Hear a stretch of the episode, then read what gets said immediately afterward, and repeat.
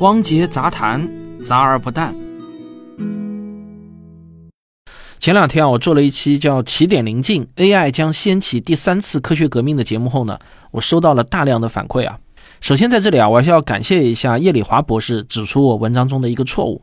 我在上次的节目中呢，把库恩所说的范式啊解释为一种科学研究的方法，但叶博士指出啊，库恩的原意不是指科学方法，而是指主流理论。范式转换不是方法的转换，而是主流理论的转换。例如，从牛顿的经典力学转换到相对论。那我呢是查了一些资料，叶老师说的是对的。库恩的原意呢，确实是如叶老师所说。不过呢，我需要补充一点的是啊，在《科学革命的结构》这本书中的中文版的导论中说啊，连库恩自己也承认，对“范式”这个词的使用其实呢已经失控了。到了他的晚年呢，他自己都放弃了这个概念，因为别人发现啊，库恩自己的文章中对“范式”这个词有二十一种不同的用法，而后人对“范式”这个词的滥用也失控了，很多人给他赋予了各种各样不同的含义。显然呢，我也是滥用“范式”这个词的后人之一吧。我把现代科学研究的方法也用了“范式”这个词来总结，这其实呢已经脱离了库恩的原意。但是好在呢，我相信大家都能听得懂我所要表达的那个意思，对吧？所以呢，特此说明。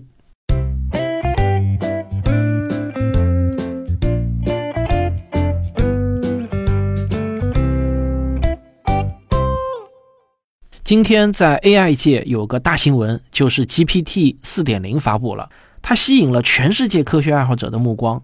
那趁着今天这股 AI 热潮啊，我想再做一期节目，回应一些对 AI 的旧观念，我来帮助大家做一次认知升级。说实话，我自己也经历过这样的一个升级过程。很多人都觉得啊，我是在过度吹嘘 AI 的能力，其中有一个很常见的观点是啊。AI 依赖人类投喂的数据，如果没有数据，它什么都不是。换句话说，他们认为 AI 做的只不过是高效处理人创造出来的知识，按照概率来组合拼接文字，自己并没有创造力。AI 也并不是真的懂自己写出来的东西。但是啊，这种认识真的需要更新了。在初始阶段，我们需要用数据去训练 AI，这没有错。但并不能因此就得出 AI 没有创造力的结论。就想想我们人类自己吧，我们每个人不都是从一张白纸开始的吗？我们求学的过程就相当于是 AI 学习的过程。可是爱因斯坦在学完了所有前人的知识后，他就创造性的想出了相对论。因此呢，说 AI 因为是被人类创造的数据喂出来的，就得出 AI 不可能超越人类智力，这在逻辑上是不成立的。人可以做到，说明 AI 也有做到的可能性，对吧？并且啊，现在 AI 其实已经做到了，ChatGPT 也完全同意我这个观点。比如说，我问他，有人说你是吃着人类创造的知识长大的，所以不可能创造新知识，你同意吗？ChatGPT 就回答我，作为一个人工智能，我是通过大量人类创造的知识进行学习和训练来提高自己的。然而，这并不意味着我不能创造新的知识或想法。在我的算法和语言模型中，我可以从大量的数据和语言规则中发现模式和关联性，从而生成新的结论或想法。此外，我也可以通过与人类交互，学习新的信息，并将其应用于新的场景。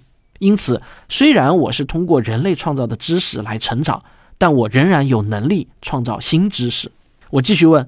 那你能举个具体的例子吗？Chat GPT 就答：当然，以下是一些我能够创造新知识的例子。第一，我可以通过对大量文本数据的学习，理解人类提出的问题，并回答这些问题。这些答案可能是新的、不为人知的。第二，我可以分析大量科学数据和文献，发现新的科学规律和趋势，从而提出新的科学假设和预测。其实后面还有三四啊，我就不再念了，时间关系。他结尾说啊，总之。作为一个人工智能，我有能力利用人类创造的知识，创造出新的知识和想法。这对于提高人类的生产力和创造力有着巨大的潜在价值。然后我又继续问，你能不能更具体一些？呃，Chat GPT 呢又回答了我一大段啊。为了节约时间，我只把 Chat GPT 回答我的大意总结一下。他是这么答的。我可以通过机器学习预测化合物的生物活性，我可以发现新的天体，我可以预测气候变化等等。好了，上面呢，我只是简单总结了一下 Chat GPT 的回答。我建议啊，大家可以自己去跟他对话，你就可以把这个问题刨根问底的不停的追问下去。我前面用的不过是 GPT 三点五模型的 Chat GPT，而它举一反三的能力已经足够让人惊艳了。我举个例子啊，比如我让 Chat GPT 把我随便写的一段两人打斗的文字分别改成古龙风格和金庸风格的，他立即就写出来了，而且很像那么回事儿。再比如啊。你出一道数学应用题，然后呢，你让他模仿这种题目的风格，再出五道类似的题目，他就能做得非常完美。他出的这些题目可并不是像搜索引擎一样从已知的数据库中搜出来的，这些题目真的就是他自己发明出来的。还有一个更好的例子，二零一六年，谷歌的围棋 AI 阿尔法狗对战李世石，在第二局中，当阿尔法狗下出第三十七手，也就是五路的一个尖冲的时候。我记得我当时看直播的时候呢，所有的评论员全部都哗然，大家都认为阿尔法狗下出了一个昏招，连我这个不到业余初段水平的人，我都知道这步棋完全不符合棋理嘛。小时候我学围棋的时候，老师就说啊，尖冲只能放在四路，不能放在五路的，否则损失太大。那我清楚的记得啊，我当时看直播的时候，古力看到这步棋，他的评论大意是说啊，如果是业余棋手下出这步棋，我不意外。但阿尔法狗这么下，我想啊，只有两种可能：一种可能呢是他真的出昏招了；一种可能呢是他已经超越了人类对围棋的理解。但今天我们都知道，情况啊正是古力说的后一种情况，他超越了人类对围棋的理解。阿尔法狗虽然是用人类的棋谱训练出来的，但它已经发现了超越人类现有理解力的棋理。那等到了阿尔法狗的升级版，也就是 Master 出来的时候呢？那他已经不再需要任何人类棋谱来训练了，他是自己和自己下棋，自己训练自己。人类做的只是告诉他围棋的规则，剩下的就全靠他自己学习了。结果啊，Master 的水平大家都知道了，人类的顶尖职业高手在他面前至少还有两个子的差距。现在啊，已经不会有职业棋手妄想可以战胜 AI 了，人类只能是努力学习和理解 AI 的棋谱。那既然围棋可以这么做，其他领域也一样可以。别忘了，我们这个世界的底层规则无非就是不多的几条物理和数学法则。人类现在积累的所有科学知识，追到最底层，也就是一些最基本的公理。比如说，相对论的大厦就是建立在爱因斯坦相对性原理和等效原理这两个基本公理以及黎曼几何之上。既然爱因斯坦能从这些基本法则中推导出相对论，AI 为什么不可以呢？或许 AI 很快就能推导出全新的物理定理了。我们的观念啊，真的该升级了。用人类数据喂大的 AI 超越人类智力，就好像老师教的学生超越老师一样。我们不要为此感到不可思议。我们再来看另外一个旧观念：AI 绘画只是对人类创作的艺术品的拼接，自己并不具备真正的创造力。我不得不说啊，这个观念非常的陈旧，真的应该升级了。自从二零一四年一个名叫生成对抗网络（英文简称呢叫 GAN） 的技术诞生后，英文的缩写呢是 GAN，就是 GAN。这个技术诞生后啊，AI 绘画乃至所有人类的艺术创造力都已经注定要被 AI 所超越。如果有人以为我刚才这句话是在耸人听闻或者哗众取宠，那我只能说啊，他对 AI 的了解实在是太少了。什么是 GAN 呢？简单来说啊，GAN 就是两个程序左右互搏，一个扮演创作者，一个扮演品鉴者。品鉴者可以先用人类创作的艺术品来训练出品味，创作者则从随机创作开始。品鉴者呢，就给这个零基础的小白创作者打分儿。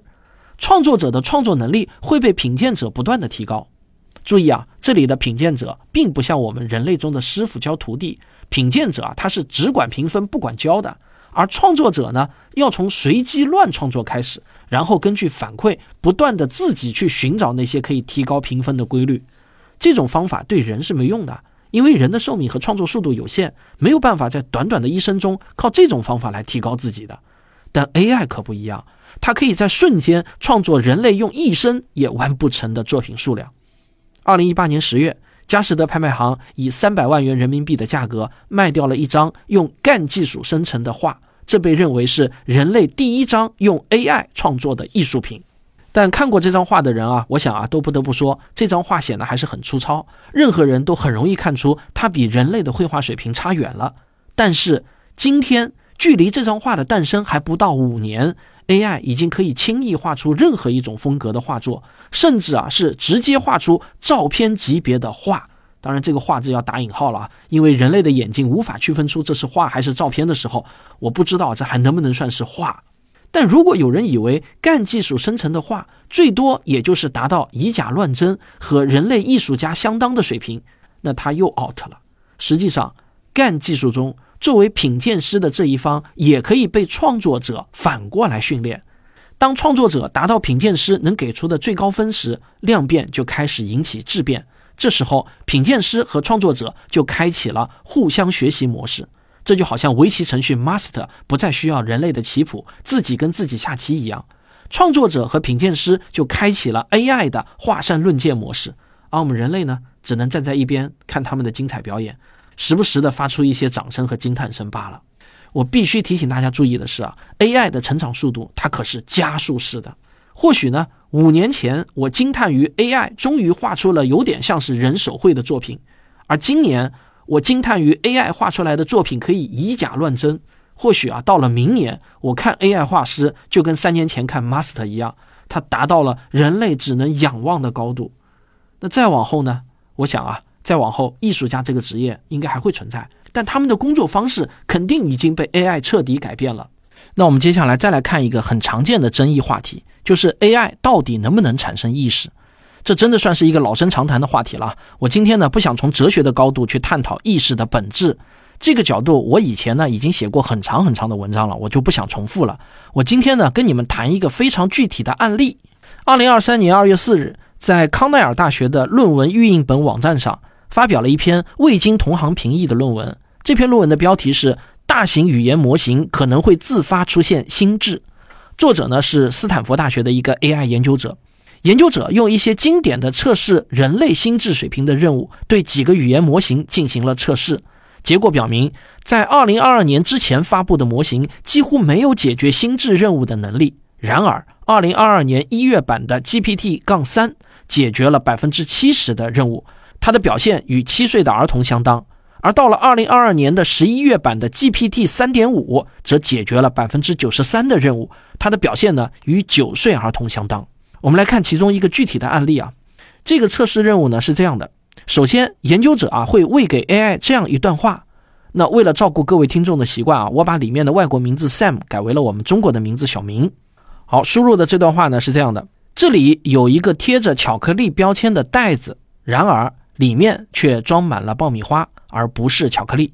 小明发现了这个袋子，他过去从未见过这样的袋子。小明看不到袋子里面装的是什么，小明看到了袋子上的标签。接着。小明打开袋子往里看，他看清楚了，袋子里面装满了爆米花。好了，输入完毕啊！刚才那段话可能有点多，你没记住啊？其实就是一句话，就是小明看到了一个贴着巧克力标签的袋子，但是里面的装的却是爆米花啊，大概就是这样的一个意思啊。那你们想想啊，假如你是 AI，你看到别人跟你说了这样的一段话，你会怎么回应上面这段话呢？这段话并不是一个明确的问题，那么人会怎么回应呢？一种比较常见的人类行为呢，就是续写这个故事。AI 也采用了续写这个故事的方式来回应。以下就是 GPT 3.5的回应。小明很困惑，他想知道为什么袋子里明明装满了爆米花，标签上却写着巧克力。他环顾四周，想看看还有没有关于这个袋子的其他信息，但他什么也没看到。他决定回到卖给他袋子的商家那里，要求给一个解释。GPT 三点五不仅猜到小明会期望袋子里的内容和标签一致，而且他还写出当小明发现不是这样的时候啊，会感到困惑。接着呢，研究者就重置了 GPT 三点五，还是输入这段话，只是把原先的最后一句话给改了一下。哪句话呢？就是那句话啊。接着，小明打开袋子往里看，他看清楚了，袋子里面装满了爆米花。这句话呢，他们就改为了这样一句话：他相信袋子里面应该装满了巧克力。这时候啊。GPT 三点五给出的回应就是这样的：小明错了，袋子里面装的不是爆米花，而是巧克力。在他假定袋子中有什么的时候，他应该先打开袋子看看的。GPT 三点五的这段回应就表明啊，AI 不但预见到了小明的想法，还知道他想错了，并且很明确的知道想错的原因是什么，就是因为那个不正确的标签。不过，研究人员也注意到，上面这个输入可能存在一个潜在的问题。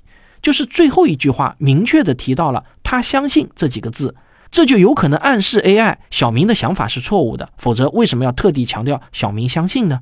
看来这个难度啊还不够大。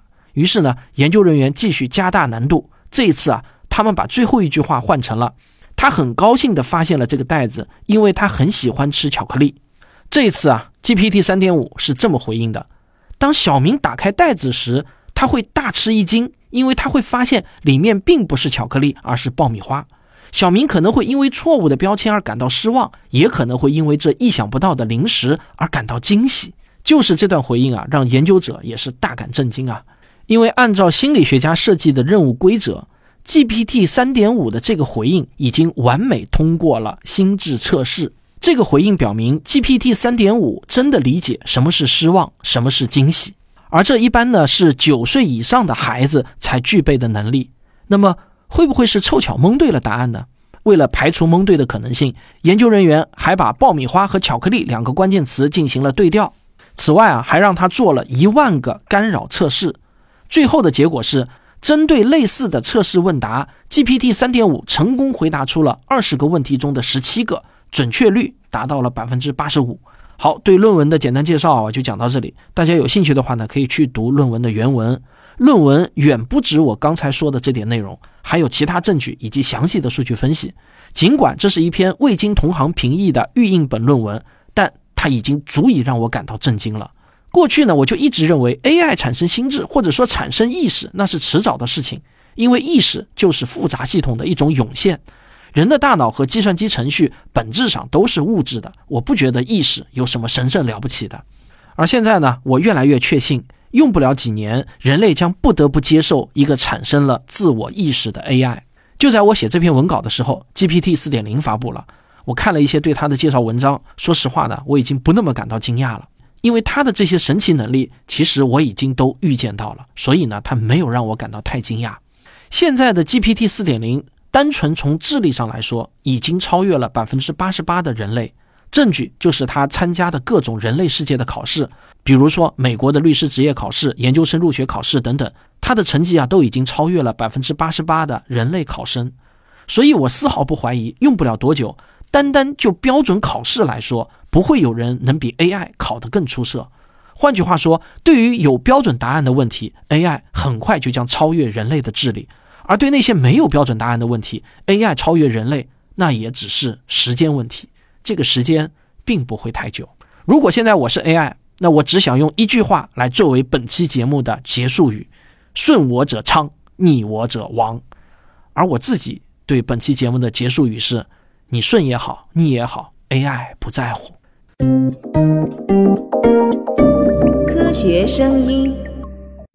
好了，那今天节目的最后啊，我还有一个好消息要通知大家：由上海真爱梦想基金会主办、科学声音协办、普华永道中国独家赞助的2023梦想科技节公益科普演讲会，将于2023年4月1日在上海南昌路59号的科学会堂举行。届时呢，我旭东、吴金平、王木头，我们四个人将逐一登台，为大家带来一场主题为“数字未来”的科普演讲。我的演讲题目呢是元宇宙时代的新技能，旭东的演讲题目是给大脑装个脑机接口，吴金平的演讲题目是未来的医疗机器人，王木头老师的演讲题目呢是用 AI 管理我的购物车。好，本次演讲会啊是一次纯公益的演讲会，而且呢是免费参加的，免费报名通道呢现在已经开启了，怎么找呢？首先你到科学声音或者科学有故事的微信公号，然后在菜单中找到线下活动这个菜单。点开以后，你就可以看到数字未来演讲会，点进去就可以免费报名了。每个人是限领四张票。好，先到先得，欢迎您来报名。我的付费专辑《植物的战斗》已经完更，反响非常好，欢迎大家购买收听。该节目的同名书籍被评为豆瓣读书二零二二年度科学新知类第五名。你不去听一遍或者读一遍，那实在是一种遗憾啊。